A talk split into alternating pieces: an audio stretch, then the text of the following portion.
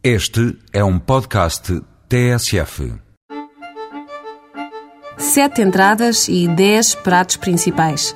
Não são mil e uma maneiras, mas são belas maneiras de preparar o mais fiel amigo da boa mesa portuguesa.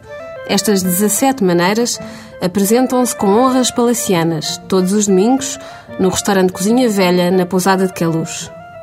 Dia sagrado porque é dia de bacalhau. E dia histórico porque é dia de comer na cozinha, naquela que já foi a cozinha do Palácio de Queluz. Um espaço cênico de reis e rainhas onde não falta sequer a secular chaminé e a mesa de pedra no centro da sala.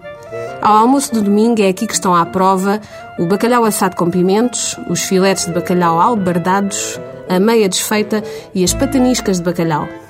Mas não abuse, porque ainda vamos só nas entradas. Deixe espaço para experimentar alguns pratos principais, como os filetes de bacalhau com arroz de grelos, o bacalhau com broa, o soufflé à sorda. Bacalhau com todos, para todos. O buffet custa cerca de 40 euros, mas as crianças até aos 12 anos pagam apenas metade. Aos domingos, na pousada de Queluz, há sonhos de bacalhau, no sentido figurado e no literal também.